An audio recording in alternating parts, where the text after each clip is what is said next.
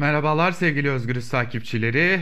Yeniden Özgürüz Radyo'da ve Özgürüz Radyo'nun YouTube hesabında Ankara Kulisi programıyla sizlerle birlikteyiz. Dileriz hem iyi bir gün hem de iyi bir hafta geçiririz ve e, artık iyi haberler aldığımız ve iyi haberleri verebildiğimiz e, günlere biraz daha yaklaşırız.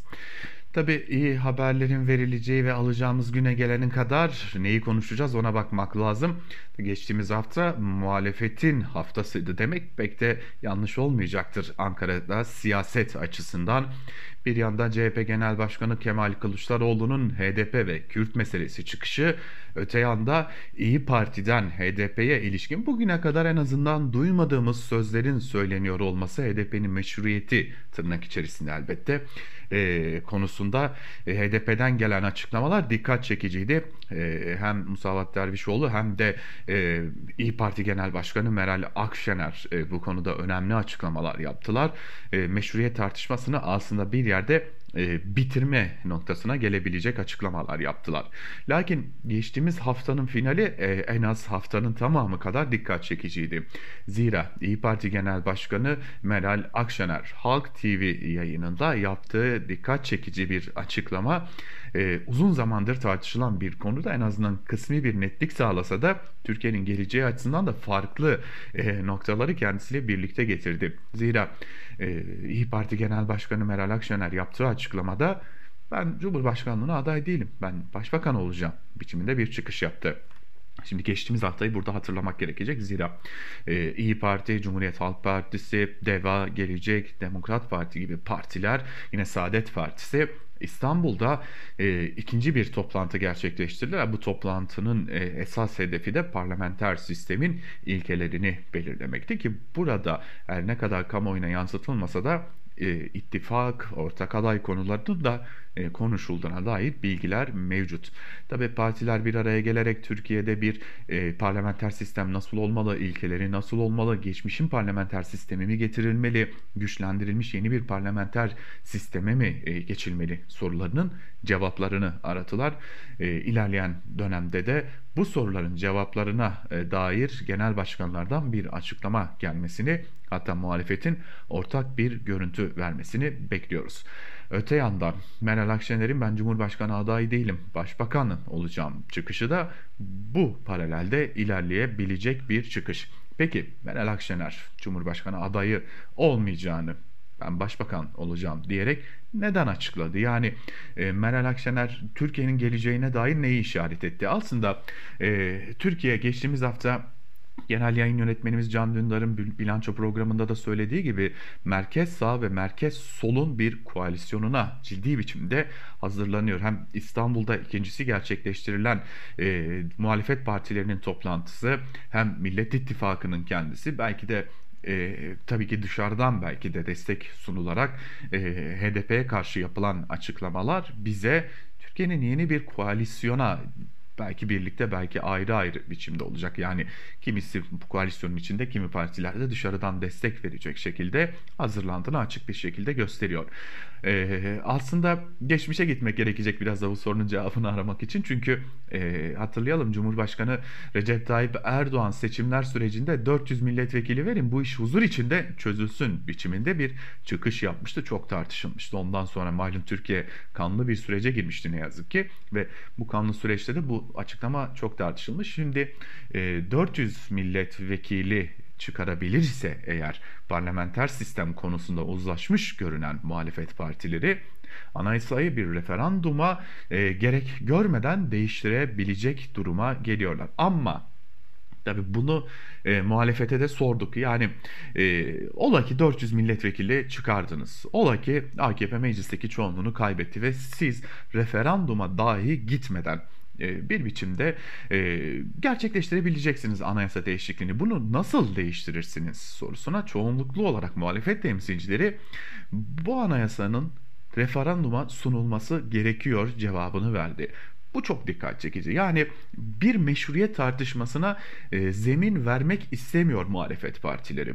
Ve tam da bu nedenle 400 milletvekili bile çıkar, çıkaracak olsalar Türkiye Büyük Millet Meclisi'nde bu e, üzerinde çalışılan ve önümüzdeki dönemde ortaya çıkabilecek e, bu parlamenter sistem konusunu halkın onayına götürme noktasında hem fikir görünüyor muhalefet partileri. İşte bundan sonrasında ise neler olacağını da işaretlerini vermiş oluyor Meral Akşener. Yani e, parlamenter sisteme yeniden dönülebilir ise e, aslında Türkiye'de ittifaklar dönemi sona erecek ve belki yine e, koalisyonlarla karşımıza çıkan bir muhalefet dönemiyle karşılaşacağız. Zaten e, açık bir şekilde muhalefet temsilcileri CHP ve İyi Parti'den görüştüğümüz muhalefet temsilcileri de Evet bugün Millet İttifakı var ancak Millet İttifakı bir e, elbette ki ilkeler birlikteliği, bir demokrasi birlikteliği ama ilerleyen dönemde her parti elbette ki Türkiye yeniden normal şartlarına döner ise, parlamenter sisteme döner ise her parti kendi hesabına seçime girecek, kendisi için oy isteyecek ve kendisi için alınan oylar sonucunda tek başına mı iktidar olacak yoksa e, karşımıza bir koalisyon mu çıkacak onun cevabını arayacak. Yani aslında Meral Akşener e, bir yerde e, ittifakların Türkiye'nin gündeminden ilerleyen zaman diliminde yani bir parlamenter sisteme geçiş ile birlikte çıkabileceğinin de işaretini verdi. E, zaten bunu çok e, sık biçimde duyuyorduk. E, her ne kadar Cumhur İttifakı'ndan gelen açıklamalar bizlere e, devletin birliği, bütünlüğü e, için biz hep bir aradayız biçiminde olsa da Millet İttifakı biz demokrasi için bir aradayız. Demokrasi tesis edildiğinde elbette ki hepimiz kendi hesabımıza çalışacağız e, şeklindeydi. Yani ittifaklar ilelebet sürmeyecek şeklindeydi. İyi ama e, nasıl bir formül olacak? Yani Cumhurbaşkanlığı kaldırılmayacak. Cumhurbaşkanlığının yetkileri azaltılacak. Bir parlamenter sisteme geçilecek. Başbakanlık, Bakanlar Kurulu yeniden belki güçlendirilmiş farklı bir şekilde eski halini alacak. İyi ama o zaman Cumhurbaşkanı kim olacak? Ya da e, Türkiye yine bir erken seçime mi gidecek? İşte bu sorular da dikkat çekici. Bu soruların da yanıtını muhalefetten aradık. Yani biz e, Türkiye'de açık bir şekilde e, anayasanın değiştirildiğini, parlamenter sistemin geri geldiğini bir seçim sonrası görür isek ve geniş yetkilerle seçilmiş bir cumhurbaşkanı olduğunu ve velev ki o cumhurbaşkanı CHP Genel Başkanı Kemal Kılıçdaroğlu oldu diyelim. E, parlamenter sistem geri geldikten sonra bir erken seçim kararı e, alınır mı sorusuna e, bütün muhalefet temsilcileri elbette ki alınacaktır. E, bunun uygulamaya geçmesi gerekecektir ve bunun uygulamaya geçebilmesi için de e, aslında bir erken seçim gerçekleştirilecek ve işte o zaman karşımıza bir koalisyon çıkacaksa, koalisyonla tek başına iktidar çıkacaksa, tek başına iktidarla bu ülkeyi yönetecek parti ya da partiler belli olacak deniliyor. Yani Cumhurbaşkanlığı e, e, eskisi gibi hal e, bir hal alacak. Belki sembolik bir durumda olmayacak ama e, yetkileri geçmişe benzer hale getirilecek. CHP Genel Başkanı Kemal Kılıçdaroğlu'nun adaylığının önü açıldı mı sorusu da önemli muhalefete göre.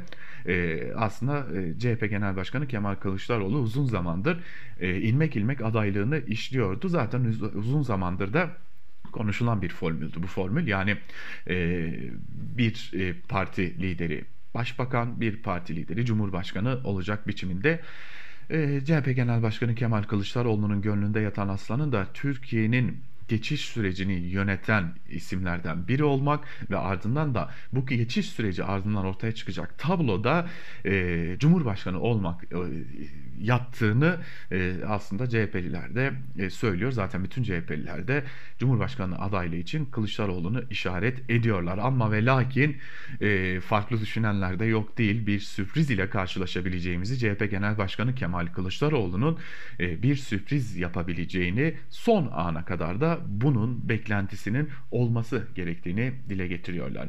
Yani Meral Akşener aslında bir adaylık açıklaması yaparken sadece adaylık açıklaması yapmadı. Türkiye'nin geleceğinde siyasetin nasıl bir hal alacağını da e, işaret etmiş oldu. Bu nedenle Meral Akşener'in açıklaması salt bir adaylık açıklaması değil böyle de okulmamalı biçiminde değerlendirmeler de geliyor muhalefet partisinden. Bakalım ilerleyen günler bize ne gösterecek ama artık e, Türkiye seçim sattım haline girdi bunu çok iyi biliyoruz. E, Türkiye Büyük Millet Meclisi bu hafta açılacak bir aksilik olmazsa ve meclis bu hafta açıldıktan sonra bakalım o seçim yasası, o malum seçim yasası meclis gündemine ne zaman gelecek ya da gelebilecek mi? Çünkü e, MHP ve AKP arasında bir takım uzlaşmazlıkların hala sürdüğünü dair de kulis bilgileri var. E, olur da bu e, yasa Türkiye Büyük Millet Meclisi'nin gündemine gelirse işte muhalefetin bu açıklamalarını e, yaratan atmosferi nasıl etkileyecek? Tüm bunlar da belki de bu hafta ve bundan sonraki haftalarda belirlenecek olan önemli gelişmeler. Türkiye siyaseti artık e, sıcak günler bekliyor demek pek de yanlış bir tahlil olmayacak. Böyle bitirelim bugün Ankara Kulisi programını.